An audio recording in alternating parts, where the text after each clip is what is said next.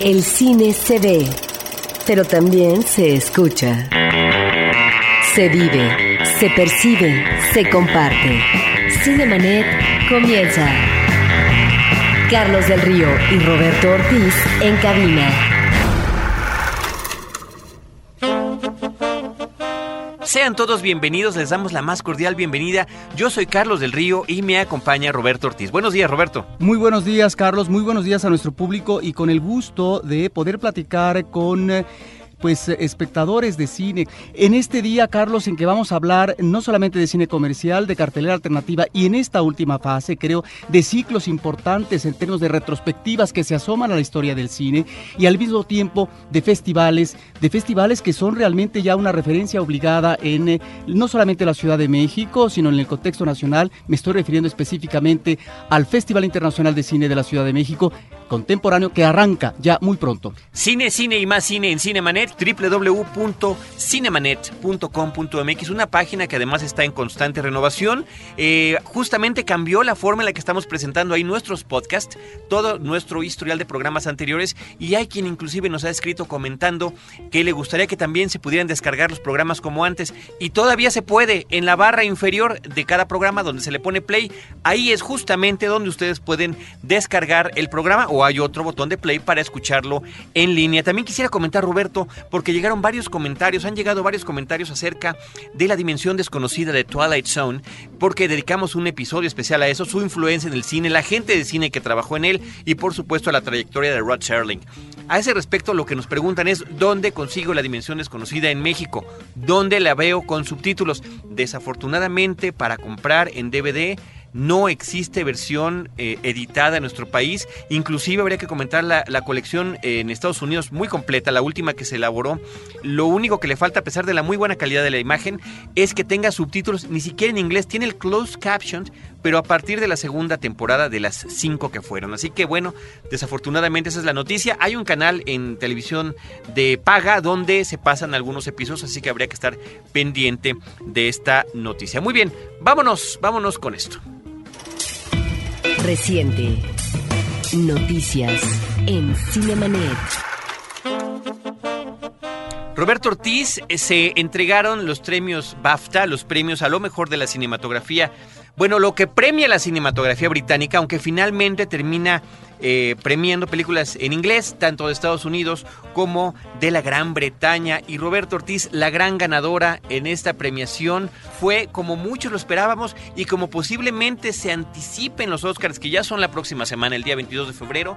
Quisiera ser millonario o como se llama originalmente Slumdog Millionaire, la película que Danny Boyle eh, filmó principalmente en la India y que se llevó, mira, 1, 2, 3, 4, 5, 6, 7 premios Roberto Ortiz. Mejor película, mejor director, mejor edición, mejor música, mejor guion adaptado, mejor sonido y mejor fotografía. Roberto Ortiz, en ese sentido, pues bueno, una de las grandes competidoras, como lo es en el caso de los Óscares, que insisto serán el 22 de febrero, fue Benjamin Button a quien le arrebató todos estos premios y eh, Benjamin Button se quedó finalmente Roberto con premios técnicos muy merecidos, quisiera yo pensar, que son los de maquillaje, efectos especiales y demás. Mejor guion original, Roberto, una buena noticia en Brujas, una película que se iba a estrenar este fin de semana con Colin Farrell, estupenda película. Movieron una vez más su estreno, vamos a estar pendientes con ustedes para decírselos. otra ganadora ahí en los BAFTA, Roberto, fue Penélope Cruz con Vicky Cristina Barcelona. Y por supuesto, nuestro consentido en ese sentido, que es eh, sin duda Mickey Rourke por su actuación en El Luchador. Kate Winslet se llevó también actriz principal por El Lector y Heath Ledger por Mejor Actor de Reparto por El Caballero de la Noche. Mira, hay películas que son polémicas y que finalmente a veces el público, pero sobre todo la crítica, se va hacia un lado. En el caso de las actuaciones lo entendemos, Carlos, porque la actuación de Penélope Cruz no a todo mundo le ha gustado. No, hay mucha crítica que está exagerada, pero creo que es el personaje que es así. Pero lo emparentan, ¿sabes qué? Eh, como si se tratara de un personaje de Almodóvar y no propiamente de un personaje de Woody Allen.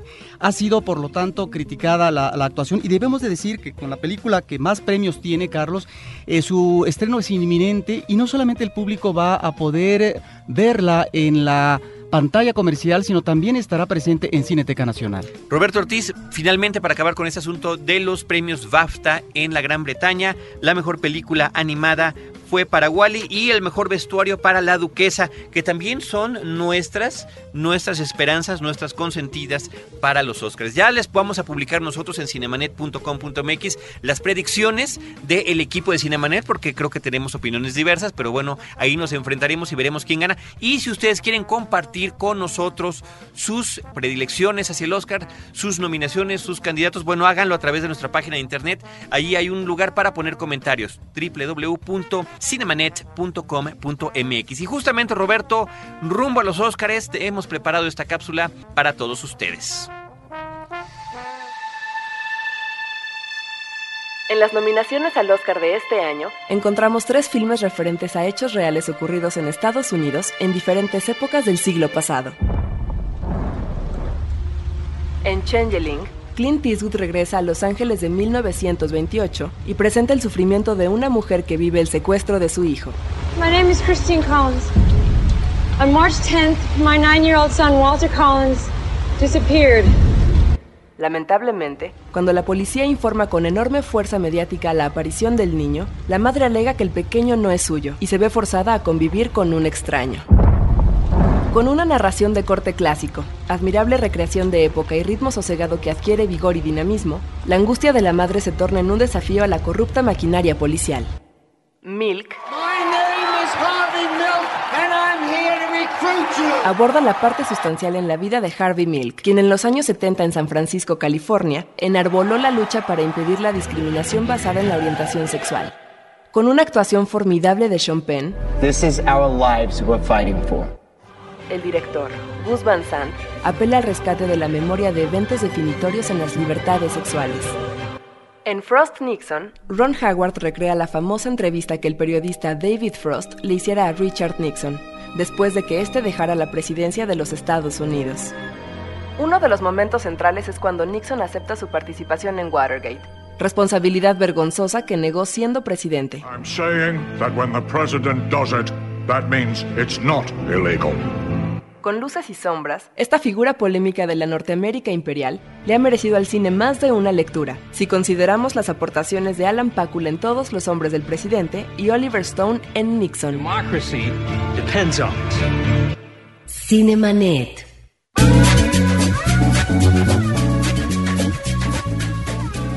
Pues Roberto Ortiz, vámonos a lo que son los estrenos de la semana. Cartelera. Los estrenos en pantalla grande. Roberto Ortiz estrenó una película animada mexicana, querido público, El Agente 00P 2.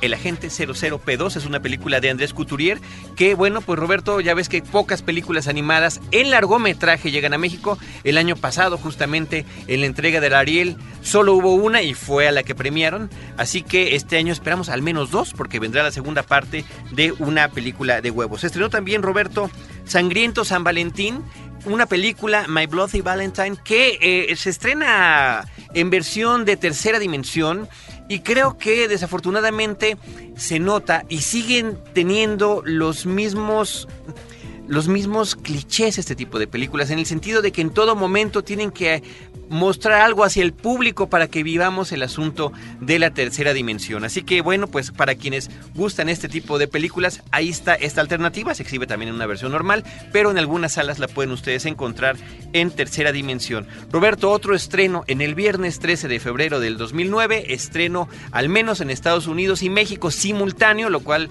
en un mundo globalizado debería ser una buena noticia aprovecharon para estrenar viernes 13 el remake después de tantas y tantas películas, Roberto, que desde 1980 han tenido a este personaje de Jason Burgess. Bueno, pues finalmente se animan a traernos el remake que curiosamente, aunque todo lo que sucede en la película lo esperamos, no deja de, de ser efectiva en lo que se refiere a la cuestión de estos sustos momentáneos que tiene la cinta y que por supuesto por una parte se remiten al origen del personaje, inclusive a la forma en la que consigue la famosa máscara de hockey que es tan icónica en el personaje y sobre todo que, que vemos la evolución de él a lo largo de esta película. Lo que sí habría que comentar dos cosas, creo que hay un nudismo frontal femenino gratuito, excesivo en la película. Para personalmente para mí nunca está en exceso, pero finalmente creo que como cinéfilo debo admitir que no es el más apropiado. Y por otro lado comentar que esta película la vimos en una premiere especial a la que nos convidó la gente del Festival Mórbido, este festival de cine de terror que ya estuvimos comentando el año pasado que este año van a dedicar o va a estar en torno a la figura de Edgar Allan Poe y del cual Roberto estaremos muy al pendientes y qué bueno que el Festival Mórbido esté al pendiente de películas genéricas rumbo a lo que será su segunda edición. Sobre todo van a manejar eh, seguramente Carlos aquellas versiones, aquellas adaptaciones que manejó de Alan Poe Roger Corman en su momento en cuanto al cine estadounidense. Ahora, eh, tu entusiasmo con respecto a la efectividad de esta película de terror mi pregunta es, logró levantarte del asiento. Vaya, sí brinqué en un par de ocasiones, lo cual, insisto, se agradece porque pues le estás esperando en qué momento va a pasar. Por supuesto, la fórmula es exactamente la misma, no hay variación alguna, salvo que, pues recordemos que la película del 80 estaba hecho con un presupuesto mínimo, prácticamente independiente, que fue justamente la que generó toda una ola de películas de slasher films de asesinos, que bueno, que de repente se fueron desgastando eh, por, por, por la repetición. Pero bueno, pues aquí está la versión del 2009. Roberto Ortiz se estrenó también, protagonizada por Isla Fisher o Isla Fisher, la película Loca por las compras.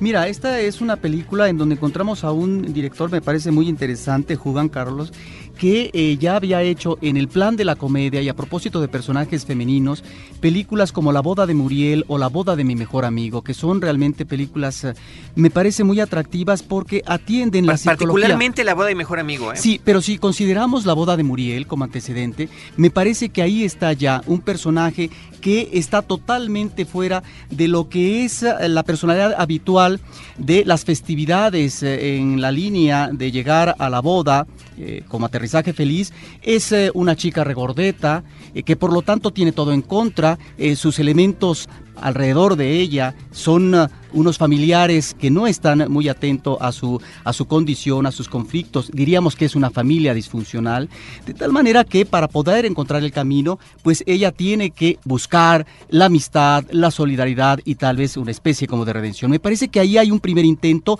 muy fructífero por parte del cineasta y en el caso de la boda de mi mejor amigo Carlos, me parece que también es otra de las comedias muy importantes también para, para su época, con un magnífico registro de producción y las, unas actuaciones notables. Y además una de, bueno, encabezada por Julia Roberts y Cameron Díaz, pero el asunto en ese momento es que es de las mejor logradas comedias románticas, este subgénero que tanto se menciona, que tanto busca el público, que tanto eh, eh, las famosas date movies, ¿no? Una película a la que puede ir uno con su pareja o con quien quisiera uno que fuera su pareja. Y creo que esa película funciona en diferentes niveles porque no, además tenemos una antiheroína, una mujer que quiere destruir la boda de un hombre del que aparentemente está enamorado. Y además es un director que maneja desde los créditos, eh, Carlos, el comentario irónico. Sí, cómo no. El comentario irónico, pero que al mismo tiempo resulta festivo y muy, muy agradable para el público. La referencia al musical y, y a las películas de, comedia romántica de los años 50 al estilo de Doris Day. Particularmente ese inicio te, anuncia que será una gran película. Bueno, entonces,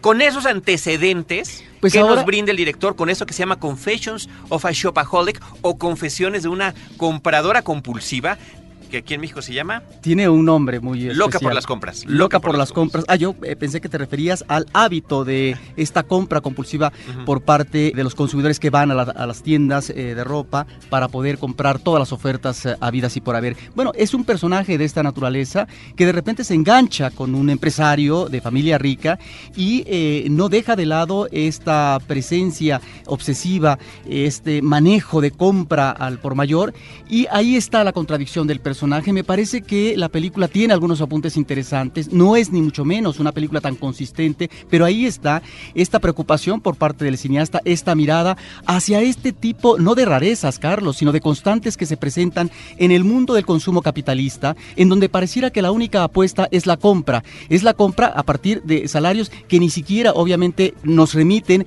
a ese mundo de consumo particular, sino a otros más en la vida cotidiana. De tal manera que me parece que ahí está esta apuesta por parte del cineasta, este seguimiento de personajes femeninos a partir de conflictos muy específicos que van delineando, que van, eh, yo diría, esbozando muy bien la psicología y el desenvolvimiento de personajes de esta naturaleza, Carlos. O sea que sí funciona. Es una película que funciona. Esa debe ser la pregunta. La película funciona, la película es atractiva, pero yo creo que no es ni mucho menos una película tan consistente como las anteriores dos bodas. La boda de Muriel, que recomendamos al público para que la vea en video, y la boda de mi mejor amigo. Muy bien, Roberto Ortiz, finalmente para concluir con la sección de estrenos, llegó a nuestras carteleras, lo cual a mí me dio mucha alegría porque tenía una gran expectativa por ver la nueva película del director Brian Singer, el director de Sospechosos Comunes, el director del Aprendiz, el director de las dos primeras películas de X-Men. Tristemente el director de Superman regresa, yo creo que es una de sus, de sus lados flacos, pero creo que en esta ocasión con Operación Valkyria, protagonizada por Tom Cruise, que por cierto, como comentamos la semana pasada, estuvo en México en la premier eh, hace ya casi dos semanas, pues logra traernos una historia de la vida real, que eso es muy interesante, que por sí misma es verdaderamente interesante, que es un complot para asesinar a Adolf Hitler durante la Segunda Guerra Mundial, llevado a cabo por oficiales alemanes. En ese contexto, Roberto, habría que decir que históricamente, efectivamente, inclusive desde que desde, desde los años 30 Hitler tomó el poder en Alemania en el 33, había habido ya distintos intentos por asesinarlo por parte de gente alemana. Sin embargo, este intento en el año de 1943 es el más recordado, dirigido principalmente por el coronel Klaus von Stauffenberg, que es el personaje que interpreta Tom Cruise, y es una historia, esto habría que decirlo, que ya se ha contado cinematográficamente al menos en otras cinco ocasiones. Con películas hubo dos alemanas del 55 que celebran el hecho porque estos intentos se dieron el 20 de julio y las películas llevan en el título la fecha. Y eh, también hubo una película para televisión hace casi 20 años en Estados Unidos, protagonizada por Brad Davis, el que fue el protagonista de Expreso de Medianoche, que fue yo allí, Roberto, donde me enteré de esto, porque es, es una cosa que es real, pero que no es particularmente conocida. ¿No? Lo que sí es curioso es el hecho de llevar a la pantalla la historia de algo que sabemos que por supuesto no, no va a tener un fin como lo quieren los personajes principales. Históricamente sabemos que Hitler se suicidó años después casi al término de la Segunda Guerra Mundial. Eh, es vaya, como ver el Titanic, que ya sabes que se va a hundir al final. Lo interesante es cómo logra el director Brian Singer, que de alguna manera además ya tenía ciertas obsesiones con el periódico y con los nazis. Recordemos su película El Discípulo, donde un, muchacho descubre a un hombre que vive en Estados Unidos y que, que había sido nazi, o los antecedentes del personaje de Magneto en las películas de X-Men como víctima del eh, racismo por parte de los nazis. Ahora finalmente Brian Singer tiene toda una oportunidad para convertir esta en una película en un thriller que creo, Roberto, que funciona muy bien. Pues sí, funciona muy bien desde el punto de vista del ejercicio formal. Me parece que en ese sentido la película es impecable, Carlos. El problema que yo veo es que eh, este grupo que finalmente conforma la Operación Valkyria lo idealiza demasiado. Bueno, ese, es un problema en todas las películas anteriores. Déjame nada más comentarte como referencia para nuestro público. Me interesó tanto este asunto que busqué ver la película que se llama Stauffenberg. Es la más reciente producción sobre esta historia previa a Operación Valkyrie. Es una película para televisión alemana y yo dije, bueno, vamos a ver también el punto de vista de los propios alemanes sobre el asunto. Y me parece que ahí todavía el personaje de Stauffenberg y los demás conspiradores están todavía más idealizados con comentarios pues exagerados, diría yo, sobre el, afán que tienen por demostrar al mundo que no todos los alemanes son como los nazis. Bueno, y en esta parte de lo que sería la personalidad de Stauffenberg, creo que la película, si no exagera, bueno, tal vez fue la cuota que manejó en cuanto a la consideración de la familia, porque la producción, el equipo de producción y además el director se entrevistaron, en este caso con los sobrevivientes, con los hijos, con familiares, y obviamente es un punto que tenían que manejar de manera cuidadosa. Eso lo entendemos. Tan es así, Carlos, que creo que no es tan convincente ese manejo que no solamente lo vemos en una ocasión, sino también al final, sí, con cámara lenta, a propósito de la despedida del eh, oficial y, alemán con su esposa. La última etcétera. vez que la verá, La que es, que es última una, vez una suerte de que escena romántica, que en ese sentido creo yo que esto se remite un poco a la idealización que había de las películas de la Segunda Guerra Mundial en los años 60, Roberto. Porque si bien, por ejemplo, nada más com- como comentario sobre Stauffenberg, la versión televisiva alemana del 2004, la última vez que se ven se habían peleado, ¿no? Ahora, Así llama es la- como se presenta. Llama la atención que en esta preocupación por parte del eh, coronel Stauffenberg por proteger a su familia, ¿sí? porque él sabe que será un hombre muerto si la operación fracasa, bueno, uno en la vida real, uno diría, ¿cómo es que sobrevive? ¿Cómo es que sobrevivió la familia y la esposa durante tantos años? Regresando a la cuestión formal, me parece, Carlos, que ahí es donde encontramos lo mejor de la cinta, pero es por momentos, Carlos. Hay escenas que están muy bien manejadas desde el punto de vista de la imagen y de la edición y de una banda sonora impecable, una banda sonora que privilegia el elemento auditivo, diría yo, de percusión. A veces estamos oyendo verdaderos tamborazos, diríamos, ¿no? De manera, eh, no sé si muy subrayada, pero que sabes que son muy efectivos para estas ah, escenas de suspenso. Sobre todo mencionaría aquella donde hay una voz de alarma para reclutar al ejército de reserva. Me parece que ahí encontramos este oficio extraordinario por parte del cineasta Carlos y al mismo tiempo eh, otras escenas como puede ser el mismo atentado en cuanto al manejo del suspenso, la hilación de las escenas y de las imágenes. Hay algunas que realmente son novedosas, tan solo como puede ser al aterrizaje de un avión en donde va el eh, coronel alemán y encontramos eh, un cruce de aviones en el aire. Me parece que ahí es donde observamos un manejo impecable, donde quisiera tal vez el director establecer una especie de, de estilo, de, de trabajo, pero que nos quedamos con eso nada más. En ese sentido me parece que la película es muy hueca, porque finalmente los personajes no cobran vida, ¿sí? Y están eh, en una especie de furor de, de alegato por la patria, por Alemania, pero no se les cree. Fíjate que yo no estaría de acuerdo, Roberto. Algo que a mí me gustó mucho de la película es justamente la participación de todos los personajes de reparto. Digo, si bien el personaje de Stauffenberg es el central y es el que lleva a Tom Cruise, está Kenneth Branagh, Billy Nighy, Tom Wilkinson, Muy Terence buenas Stamp, actuaciones. Eddie Izzard, que complementan además, porque no todo el mundo estaba perfectamente convencido de si debieran además contemplar este, no nada más intento de asesinato a Hitler, porque algo que hay que destacar de esta película y que es, está basado en hechos de la vida real, es que era todo un, un plan de golpe de Estado que estaba perfectamente hilvanado y por una situación que ustedes conocerán en la película no se pudo haber llevado, bueno, por un par de situaciones, ¿no? No se pudo haber llegado. El creer que sí habían asesinado a Hitler y por una parte echar a andar esta maquinaria para desmantelar a la Gestapo y al servicio secreto, a la SS. Muy bien, Roberto. Creo que es, Ahí está. eh, ahí está Operación Valkyria. Definitivamente vale la pena verla. Lo que sí me parece un exceso y un despropósito, Carlos, es eh, la reacción que ha provocado en diferentes partes Absurda. la crítica a la película. Finalmente, una película puede partir de hechos reales, pero es una película de ficción y por lo tanto va a haber cambios en los eventos históricos. Y la crítica hacia Tom Cruise también me parece que es desmedida, absolutamente desmedida. Muy bien, vámonos con esto. Cine de pantuflas. Películas para disfrutar en casa.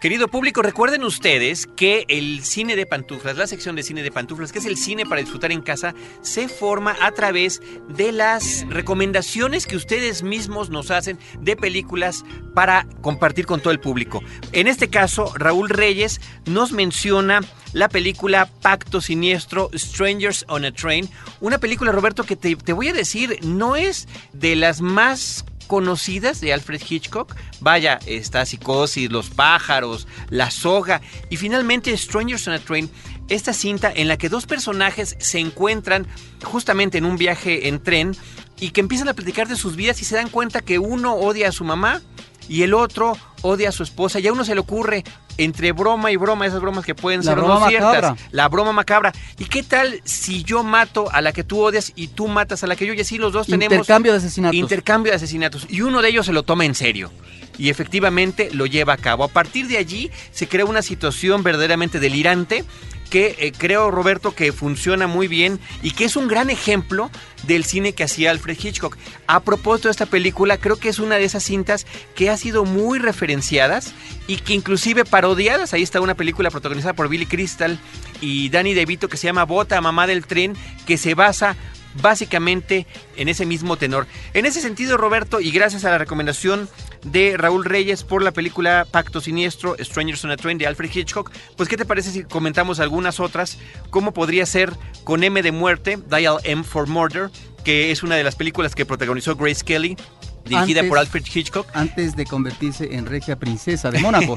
y mira, ahí está ella bellísima porque la utilizó muy bien Hitchcock en esta película con M de muerte, que es uno de los temas centrales de Hitchcock, Carlos, su preocupación a propósito del el hombre que no es culpable o la mujer que no es culpable de un asesinato, de una situación grave, que lo va a llevar a un aparato de justicia en donde se le condena y en donde finalmente no va a tener eh, salvación posible. Esto tiene que ver obviamente con eh, estos elementos religiosos eh, que manejaba Hitchcock en cuanto al complejo de culpa y la posibilidad de redención. De tal manera, Carlos, que películas como El hombre equivocado, con una formidable actuación de Henry Fonda y Vera Miles, o por ejemplo con M de muerte, ahí están estos casos específicos de hombres que finalmente no son culpables, o por qué no mencionar, Carlos, Intriga Internacional, que es una película espléndida, es una de las mejores en la última etapa de Hitchcock, ya en colores, y que además tiene que ver también con el tema de la Guerra Fría que él manejó en más de una ocasión, Carlos.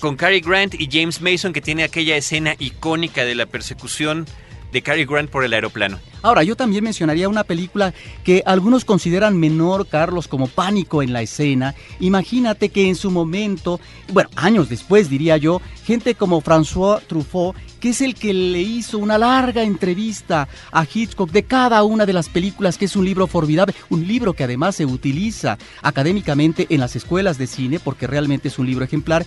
Imagínate que Truffaut de Pánico en la escena, una película del 49, Carlos, decía que no agregaba nada a su gloria fílmica. Qué barbaridad. Y personajes eh, como Robin Hood, que fue uno de los, o es uno de los más acuciosos observadores de la psicología de los personajes del director inglés, decía que ahí en esa película el impulso creador estaba relativamente menguado. El impulso de Hitchcock, por supuesto. Mira, es una película que desde los créditos, eh, Carlos, nos maneja eh, lo que es un telón teatral.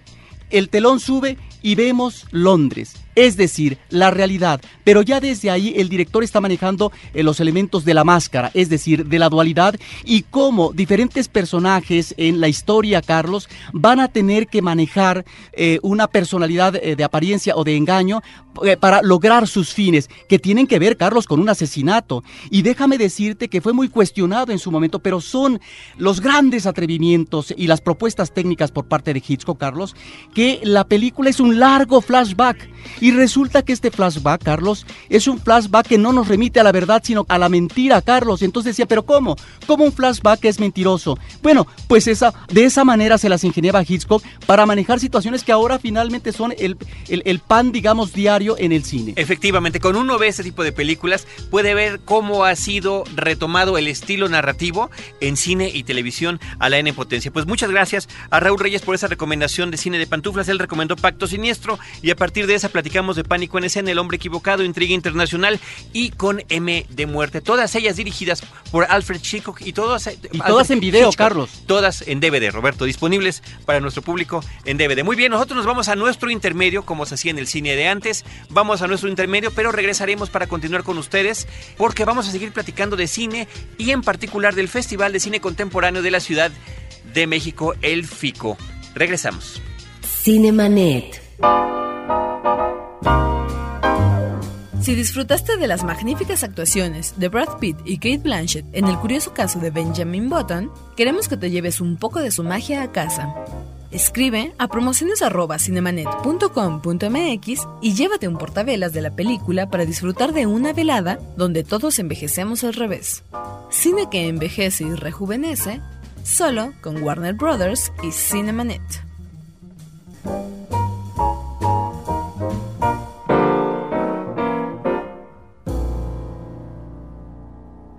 Ahora, diseñar y hospedar su página web será cosa de niños. En tan solo cinco pasos, hágalo usted mismo sin ser un experto en Internet. Ingrese a suempresa.com y active ahora mismo su plan. Suempresa.com, líder de web hosting en México. La nueva forma de comentar las noticias urbanas con ideas frescas. Sobreexpuesto. Un podcast de frecuencia cero. Lo que todos saben, pero no se atreven a decir.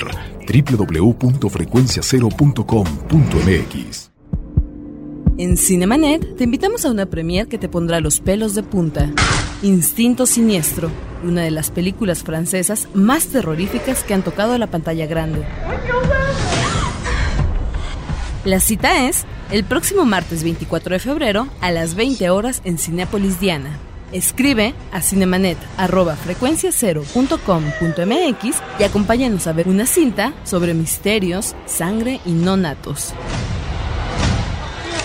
Solo con el Festival Mórbido y Cinemanet. En cabina, la entrevista en Cinemanet. Continuamos en Cinemanet, Roberto Ortiz y un servidor Carlos del Río y como les comentamos al inicio de esta emisión, el día de hoy vamos a platicar también del Festival de Cine Contemporáneo de la Ciudad de México, mejor conocido como FICO, un evento en el que particularmente a lo largo de los años Cinemanet ha estado muy al pendiente porque nos ha traído frecuentemente sorpresas y cosas muy muy agradables, además de que es extenso, hay buenas presencias y demás. El día de hoy nos acompaña Nayeli García, que es la directora de comunicación del Festival de Cine Contemporáneo de la Ciudad de México, del FICO. Buenos días, bienvenida Nayeli, en eh, representación de Raquel Gajica, que es la directora la, nueva directora de este festival.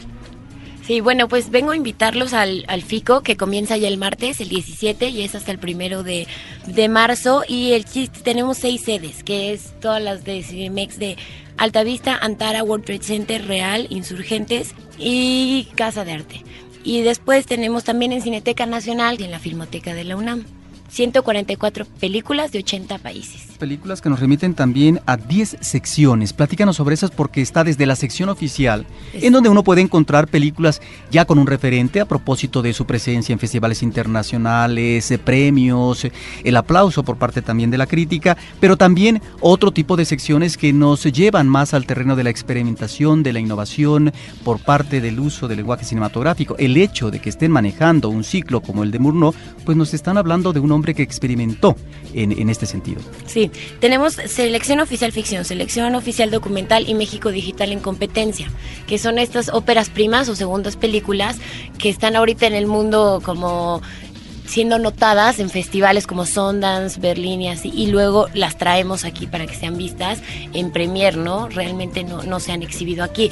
Y también tenemos retrospectivas como de Mornau Tati, que es como el Chaplin francés, de Roberto Gabaldón, que es como nuestro orgullo porque hay muchas películas que no se habían como visto en México y fue un rescate entre Cineteca, Filmoteca, el FICO, y bueno, tenemos invitados especiales, retrospectivas, tributos de, de todo tipo, ¿no? Para todas las edades. En el caso de Roberto Gabaldón, hay que decirlo, se cumple el centenario de su nacimiento. Y ya como antecedente, el FICO presentó en Estados Unidos eh, una retrospectiva, diríamos más bien que una serie de películas eh, en el Lincoln Center, si no me equivoco. Y ahora estas películas se retoman. Tengo entendido que son alrededor de 12 cintas de uno de los cineastas mayores de la historia del cine mexicano, en donde vamos a tener realmente películas muy afortunadas y en donde también creo, tengo entendido, se involucró la familia porque hay una fundación, sí, sí, sí. Eh, Gabaldón. Sí, de hecho vienen ahora FICO y son 10 películas que ya estuvieron en el Lincoln Center en Nueva York, como bien dijiste, luego están en FICO y después itineran en festivales en el mundo. O sea, este ciclo lo vamos a sacar de aquí y porque ya están interesados y de hecho también en funciones al aire libre, que es algo que estamos promocionando mucho porque ya empezó antes de FICO, precalentando todo esto y es gratuito. Estamos hablando de que esta es ya la sexta edición del Festival de Cine Contemporáneo de Ciudad de México, el del FICO, y pues se trata de una cantidad verdaderamente imponente e impactante de películas. ¿Cuál es la recomendación, Nayeli, para los cinéfilos, para organizarse? ¿Qué, qué, qué es lo que ustedes que están organizando, lo que saben, lo que están presentando, pueden hacer para, porque, bueno, el, el hombre aquí que está a mi lado, Roberto Ortiz, es uno de los fieles seguidores del evento, pero por más que dedique horas y horas, no hay posibilidad, es imposible ver ni siquiera el 20% de las películas que se exhiben. Hay que decirlo así, tal cual. Entonces, ¿cómo puede hacer la gente para decidirse por dónde debe irse? ¿Cuál es la guía en ese sentido? Sí, de hecho, el año pasado hubo 250 y justo por eso hubo un recorte, porque realmente es imposible, pero también no queremos como, ¿no? Como cortar oportunidades. Bueno, recomendable, tenemos en la inauguración Milk de Gus Van Sant, pero esta no se repite durante el festival, hay que Es únicamente la, la premier, que es una película, es verdaderamente estupenda. Muy posiblemente se pueda llevar Champagne el, el, Oscar por esta, por esta cinta, aunque yo seguiré yéndole al luchador, a Mickey ah, También la tenemos en, en, estreno en FICO, tenemos también Slumdog Millionaire de También Danny quisiera ser millonario, la de Danny que, que, parece, Roberto, ya lo hemos dicho aquí muchas veces, la gran favorita. Entonces, las películas, por ejemplo, que se están perfilando a nivel comercial para el premio Oscar estarán in, involucradas aquí sí, en el FICO. Bueno, nada más de Oscar tenemos esas tres y tenemos Vals with Bashir, que es esta y La película israelí, sí, esa de animación, ha recibido varios premios y que es aparentemente la gran favorita para el Oscar a Mejor Película Extranjera. Exacto, y también está, en, tenemos un ciclo de cine de derechos humanos, que es como esta temática humanitaria, y está un documental que se llama Trouble the Water, que está nominado también en el, al Oscar. Pues ahí está, posibilidades para ver estas películas. Pero hay cosa, de todo. En... Claro, qué cosa escoger, porque están eh, pues uh, directores como Jerzy Skolimowski, Takeshi Kitano, Takeshi Kitano Michael está Atom Egoyan, Abel Ferrara, Baida, este cineasta eh, importante de la cinematografía polaca, esta otra cineasta que ha continuado en el registro del video y que fue una representante importante en la nueva francesa, Agnès Barda, ¿sí?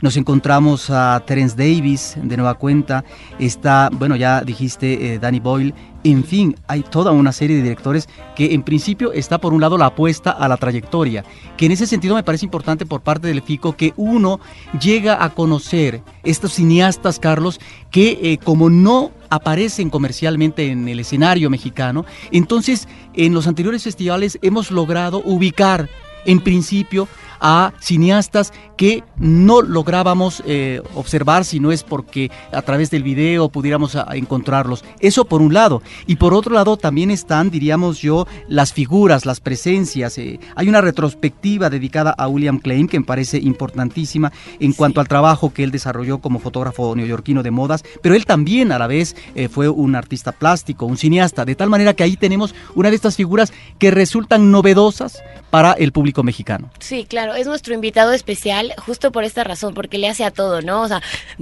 trae quiere fotografiar México y él es muy famoso por los reportajes que ha hecho en Tokio, en Roma y entonces viene a fotografiar México, viene a hacer una retrospectiva de su película de ficción documental y aparte también como que todo es famosísimo por las, la moda que tuvo como en Vogue, las fotos de moda. Oye, eh, y en ese sentido, eh, también algo que le gusta a muchos cinéfilos es tener la oportunidad de estar en charlas, en pláticas, en comentarios o hacer preguntas y respuestas con los verdaderos, los originales creadores del cine. ¿Quién viene? ¿Qué presencias vamos a tener aquí físicamente con las que el público puede interactuar? Sí, pues vienen alrededor de 40, 50 invitados, pero realmente son como nombres de todo lo de selección oficial ficción. Contamos de varias como secciones, algunos invitados, muchos vienen a presentar su película, hay funciones con director hay funciones de prensa, hay, o sea, justo para que la gente pueda tener esta pregunta y respuestas con ellos. ¿De qué manera participa el cine mexicano en esta ocasión? Tiene México Digital, cuenta con ocho películas y está, bueno, como siempre se toma en cuenta y está compitiendo por un premio especial y ya hicimos hasta varias como entrevistas y todo, como que se le ha dado un muy buen lugar y justo lo van a tener también dentro de FICO. Porque hay casos, eh, Roberto Ortiz no me dejará mentir, como Familia Tortuga, que se estrenó en el FICO hace claro, más de dos Rubén. años, y es una cinta que eh, de Rubén y más, que en ese momento causó muy buena impresión, pero Roberto tardó casi dos años en estrenarse comercialmente. Así es, eso también es importante, no solamente de los cineastas extranjeros, Carlos, sino de los mexicanos que efectivamente llegaban a tener presencia en festivales como Guadalajara o Morelia, pero a veces el FICO apuntala trayectorias incipientes, me estoy refiriendo a óperas primas, a directores que apenas inician su carrera y que ya tienen eh, la presencia en el FICO y después en el escenario internacional a través de festivales, lo cual ahí sí me parece que ha sido una elección en los últimos años muy afortunada con respecto a ciertos directores y ciertas películas que al pasar un año, Carlos, observamos que son de las películas más interesantes, más, más interesantes en cuanto a los estrenos del año. Sí. Nayeli, eh, dinos ya para concluir esa charla, además de la cuestión de cine que hay, bueno, pues sabemos que hay una gran fiesta, nos ha tocado acompañarles eh, con mucho gusto en la fiesta inaugural. Eh, ¿Qué otro tipo de eventos hay? ¿Hay, cosas musicales? ¿Qué? Ah, sí, tenemos una fiesta el 19 de febrero en el Teatro Frufru, que es Da Punto Beat Tijuana Sound Machine, y también tenemos un concierto que es Megapus, una banda liderada por Devendra Banhart, y esto es en el Teatro de la Ciudad, el 24 de febrero. Pues yo quiero hacer la cordial invitación a todo nuestro público de Cinemanet que visiten la página de El Fico, www.fico con doble C de Carlos, fico.com.mx, ya que allí pueden encontrar la programación, las convocatorias, las sedes, en fin, toda la información que ustedes requieren para poder armar pues un mapa, una guía, un, plan maestro eh, con el que ustedes puedan acercarse a esta que es la sexta edición de El Fico. ¿Algún comentario adicional? Pues nada, invitarlos por favor desde el martes hasta el primero de marzo. Nayeli García, directora de comunicación de El FICO, muchísimas gracias, por habernos acompañado. Muchísimas gracias por invitar a todo nuestro público a que esté al pendiente de este festival de cine. Muchas gracias. Te despedimos y nosotros continuamos con esto. Butaca, lo mejor de la otra cartelera. Roberto Ortiz, antes de continuar con lo que nos vas a presumir de la otra, de la butaca y de lo que tenemos en la otra cartelera, yo quiero eh, pues dar algunos eh, avisos de nuestro público. Francisco Anaya nos habló, saludos a la producción. Cinemanet es el mejor programa radiofónico de cine en México. Muchísimas gracias, Francisco. Gustavo García Negrete felicita al programa, dice que siempre sigue nuestras recomendaciones y que estará al pendiente del FICO. Eh, Xochitl Hernández pregunta sobre la diferencia entre el Festival Mórbido y el Festival Macabro. Bueno, eh, en principio son dos festivales, Roberto, ambos dedicados al cine de horror principalmente, pero uno eh, pues se lleva a cabo en la Ciudad de México, que es el Festival Macabro, y el Festival de Mórbido, que apenas inició el año pasado, tiene su sede en Tlalpujagua, Michoacán una comunidad, un pueblo que se presta mucho para este tipo de actividades. Así que los dos muy interesantes, inclusive Roberto, pues de los dos estamos al pendiente aquí en Cinemanet, porque justamente la cuestión de festivales es una oportunidad para ver cine que normalmente no se puede disfrutar en cualquier otro momento. También nos escribe Leticia Melchor, Quería pedirles, dice ella, que hablaran sobre el brasier de Emma. Manda muchos saludos. Bueno, el brasier de Emma se estrena la próxima semana. Vamos a hablar profusamente de esa película. Y yo creo, Roberto, que será una buena oportunidad para platicar de las otras películas de Maris Sistach, como El perfume de violetas, por ejemplo. Así es, Carlos. Mira, rápidamente en cuanto a la otra cartelera, a lo que es eh, Butaca, bueno, pues eh, tenemos, ya lo dijimos con anterioridad, dentro del FICO el uh, ciclo, una retrospectiva de Murnau, un cineasta alemán importantísimo que lo ubicamos muy bien dentro del marco expresionista y las eh, películas que se van a proyectar de él de los años 20, eh, Carlos, son películas que van a ser acompañadas con eh, música de piano en vivo por parte de Deborah Silver. Es un platillo que el público no se debe de Eso definitivamente. Imagínate la combinación de Murnau y de estar en una sala disfrutando la música en vivo del pianista como bueno, como alguna vez se acostumbró en el cine en sus inicios, en el cine silente. Y estarán las películas clásicas como Nosferatu, eh, como diría yo, el último de los hombres, con una vertiente realista, Fausto, Amanecer, Tabú, pero al mismo tiempo otras películas que en el panorama de la exhibición pues no son tan conocidas eh, o que no se exhiben eh, de manera tan continua en nuestro país como podría ser Luz que Mata de 1920, Tierra en Llamas, películas como Las Finanzas del Gran Duque, etcétera. Este ciclo creo que es uno de los platillos centrales por parte del FICO, el Festival Internacional de Cine Contemporáneo de la Ciudad de México, que a partir ya de la próxima semana, el miércoles, Carlos, estará en Cineteca Nacional. Y por otra parte, bueno, continúa continúa el festival eh, de, documentales ambulante, Carlos, que hay que decirlo, eh, no solamente este fin de semana, sino que también la próxima semana tendremos oportunidad de ver algunos. Yo rápidamente mencioné documentales que he visto como eh, Confesiones de un sicario económico que me llamó la atención porque fíjate que es la entrevista a un ex agente secreto, John Perkins, un agente secreto de los Estados Unidos, que son así denominados sicarios económicos, aquellos que cuando cuando encuentran un gobierno eh, problemático a los intereses o que no atiende los intereses de los Estados Unidos en cuanto a la inversión en ciertas áreas como puede ser la energía, el petróleo, el agua, etcétera. Bueno, eh, mandan sicarios para advertir y para tratar de sobornar y eh, obviamente comprar al presidente en turno y si no, luego los chacales para matarlo con un atentado, como ha sucedido, o como algunas muertes, Carlos, que no se sabe si fue efectivamente un complot o fue un accidente. Digo, en México nos seguimos preguntando, ¿verdad?, si fue un accidente lo de Muriño. Bueno, así también aquí se presentan dos avionazos como es el del presidente Roldós o en el caso eh, de Torrijos de Panamá, a propósito de los intereses de los Estados Unidos eh, sobre el canal de Panamá. Bueno, son dos hombres que murieron en un avionazo y ahí es donde tenemos la presencia de este agente, exagente secreto. Vi también Plaza Kalinowski a propósito eh, de la presencia por parte de la gente eh, postelectoralmente en Bielorrusia, con un gobierno autoritario como el de Alexander eh, Lukashenko. Y yo no dejo de recomendar al público, Carlos, el ciclo de Raymond Depardon, que todavía está presente, sobre todo en la Cineteca Nacional. Que no se pierdan, Carlos, la trilogía sobre los campesinos franceses de la región eh, del sur de Francia, de Provenzal porque escoge a unos cuantos campesinos para hablar de la vida, del trabajo en el campo, etcétera. Me parece que es extraordinario, pero al mismo tiempo los trabajos que ha hecho Carlos en torno a la aplicación de la justicia francesa en delitos menores. Ahí están eh, trabajos muy interesantes de él, como podrían ser eh, la décima sala, Instantes de Audiencia, Carlos y Delitos Flagrantes. Son películas formidables de Depardón. Esto es lo que nos tiene reservado todavía el Festival Ambulante, Carlos, en la Ciudad de México. Y nada más para terminar, Carlos, mencionaría un documental que me parece atractivo que se llama Encuentros en el Fin del Mundo, que hace en 2007, bueno, la producción eh, se hizo mucho antes, eh, por parte de Herzog, de Werner Herzog, Carlos, en la Antártica. Y aquí encontramos este mundo fascinante de él, no solamente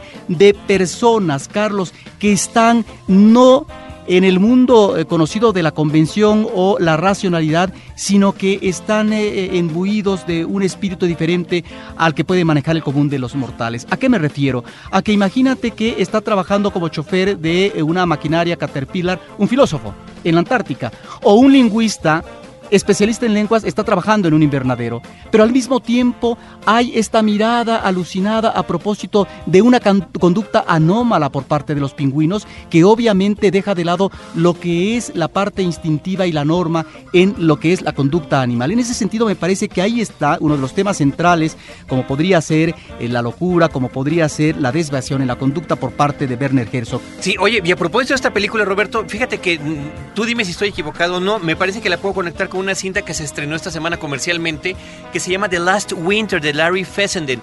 The Last Winter se traduce como el último invierno, sin embargo aquí en México le pusieron el último infierno. Es un grupo de, gente que trabaja para una compañía petrolera que están en, una, en un campamento eh, para explorar los sitios donde se puede eh, sacar más petróleo. La película está manejada como si fuera de un eh, tipo de horror psicológico y yo le podría llamar que podría ser una de estas películas, porque ya hay otra, de una categoría extraña que podría ser este ambientalista sobrenatural. Por ahí está la última película de Shyamalan donde nos decía que las plantas eran las que nos estaban atacando. Bueno, aquí se supone que después de los, los terribles situaciones en, el último infierno o The Last Winter, como se llama originalmente, protagonizada por Ron Perlman, eh, y en un ambiente, Roberto, que nos recuerda a la cosa del otro mundo o a alguien, ¿no? Donde está un grupo de personas confinadas en un espacio delimitado o inclusive hasta la locura a la que puede uno llegar con el resplandor.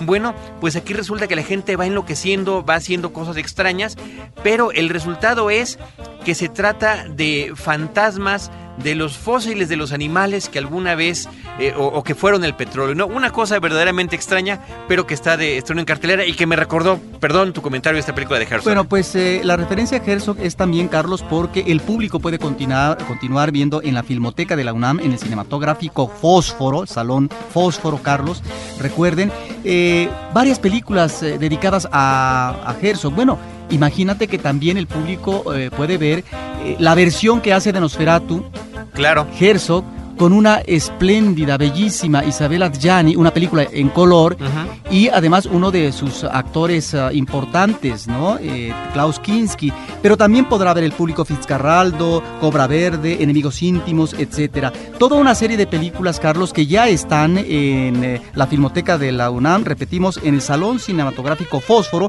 que está en San Ildefonso, en el centro histórico, Carlos.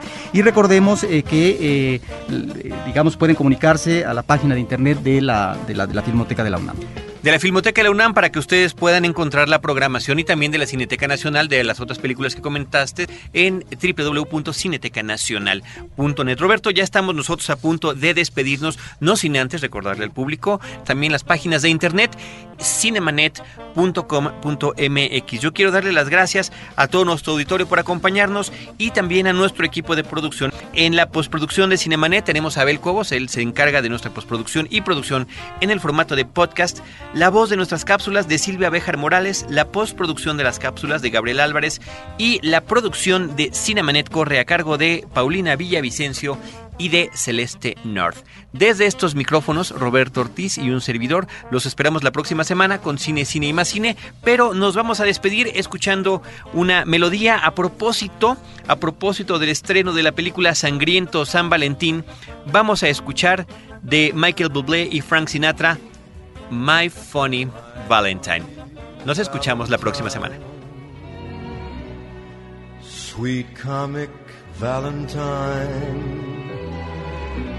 You make me smile with my heart.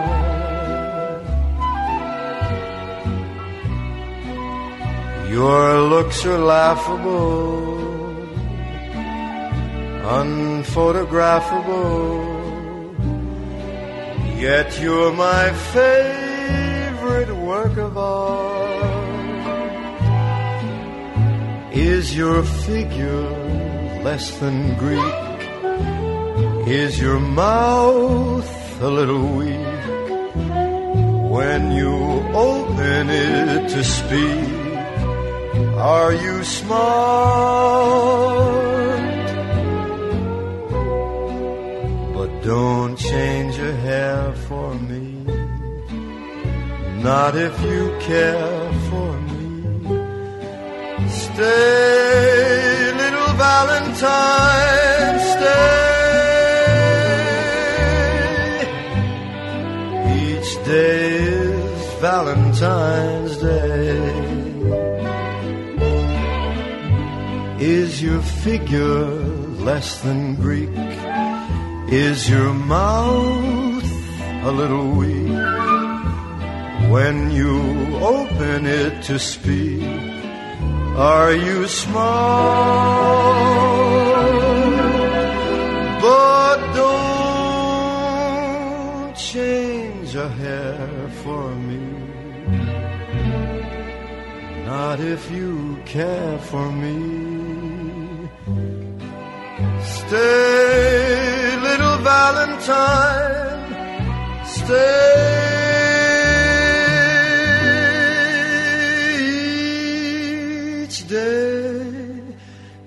Valentine's Day.